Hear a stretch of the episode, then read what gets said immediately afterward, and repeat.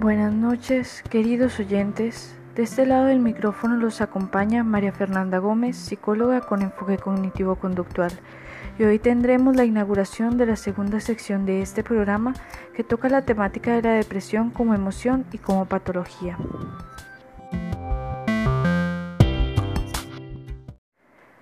Esta sección del programa se llama Depresión, que se va a dividir en tres capítulos diferentes.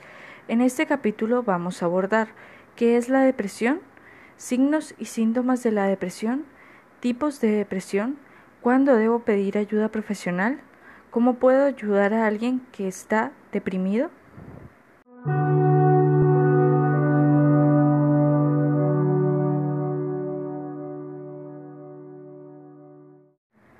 ¿Qué es la depresión? Todo el mundo se siente triste o decaído de vez en cuando, pero estos sentimientos suelen desaparecer en poco tiempo. La depresión, también llamada depresión clínica o trastorno depresivo, es un trastorno del estado de ánimo que causa síntomas de angustia, que afectan cómo se siente, piensa y coordina las actividades diarias, como dormir, comer o trabajar. Para recibir un diagnóstico de depresión, los síntomas deben estar presentes la mayor parte del día, casi todos los días, durante por lo menos dos semanas. La depresión es un trastorno mental frecuente que se caracteriza por la presencia de tristeza, pérdida de interés o placer, sentimientos de culpa o falta de autoestima, trastornos del sueño o del apetito, sensación de cansancio y falta de concentración. La depresión puede llegar a hacerse crónica o recurrente y dificultar sensiblemente el desempeño en el trabajo o la escuela y la capacidad para afrontar la vida diaria. En su forma más grave puede conducir al suicidio. Si él debe, se puede tratar sin necesidad de medicamentos, pero cuando tiene carácter moderado o grave, se puede necesitar medicamento y psicoterapia profesional.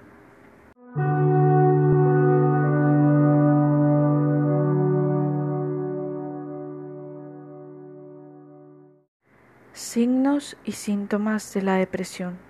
La tristeza es solo una pequeña parte de la depresión. Es posible que algunas personas con depresión ni siquiera se sientan tristes. Las personas pueden tener síntomas diferentes.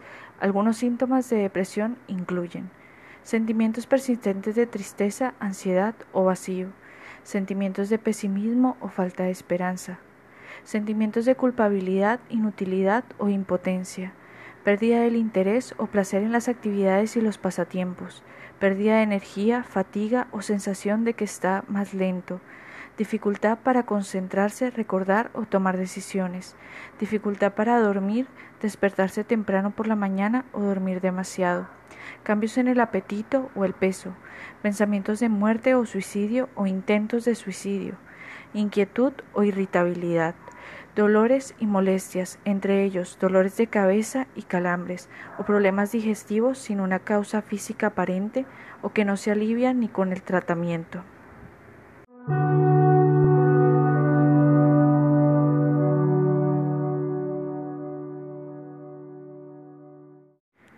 Tipos de depresión. Los siguientes son dos tipos más frecuentes de depresión.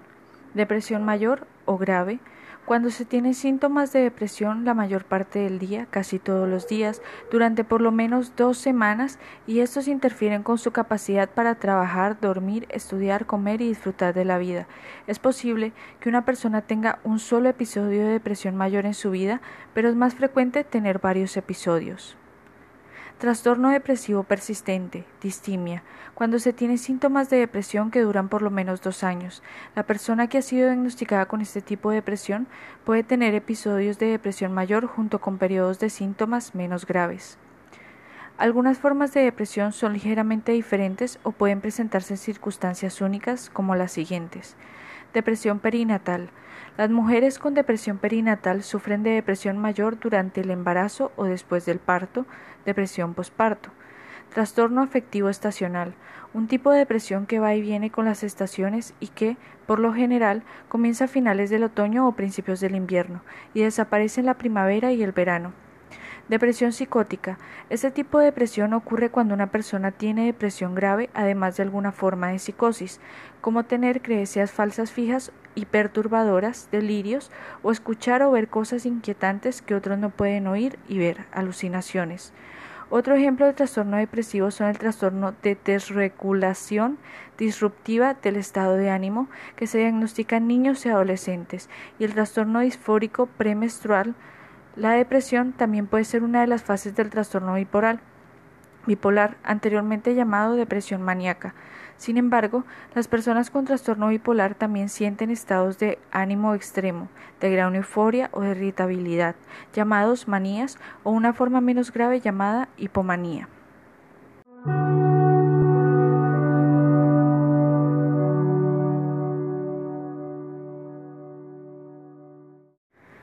¿Cuándo debo pedir ayuda profesional? Debe pedir ayuda profesional cuando estos síntomas interrumpan con sus actividades diarias o no le permitan hacerlas, tanto psicológica como farmacológica. Recuerde que a medida que continúe el tratamiento, poco a poco comenzará a sentirse mejor, que está tomando antidepresivos y esto pueden demorarse de dos a cuatro semanas para hacer efecto. Trate de hacer las cosas que solía disfrutar, no se presione. Otras cosas que le pueden ayudar incluyen Trate de ser activo y hacer ejercicio. Divida las tareas grandes en tareas pequeñas. Establezca prioridades y haga lo que pueda cuando pueda. Pase tiempo con otras personas y hable con un familiar o amigo sobre lo que siente. Retrase la toma de decisiones importantes en su vida hasta que se sienta mejor y hable sobre sus decisiones con otras personas que lo conozcan bien. Evite automedicarse con alcohol o con medicamentos que no le fueron recetados.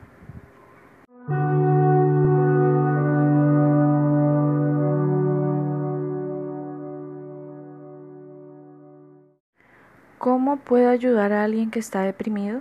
Si conoce a alguien con depresión, lo primero que debe hacer es ayudarle a ver un especialista, un psicólogo o un psiquiatra profesional de salud mental. También puede hacer lo siguiente: ofrézcale apoyo emocional, comprensión, paciencia y ánimo. Nunca ignore ningún comentario que haga sobre el suicidio o infórmele al terapeuta o al proveedor de atención médica de esa persona. Invítelo a caminar, pasear o participar en otras actividades. Ayúdelo a seguir el plan de tratamiento, tal vez recordándole que se tome los medicamentos que le recetaron. Asegúrese de que tenga un medio de transporte para llegar a sus citas de psicoterapia. Recuérdele que la depresión desaparecerá con el tiempo y el tratamiento.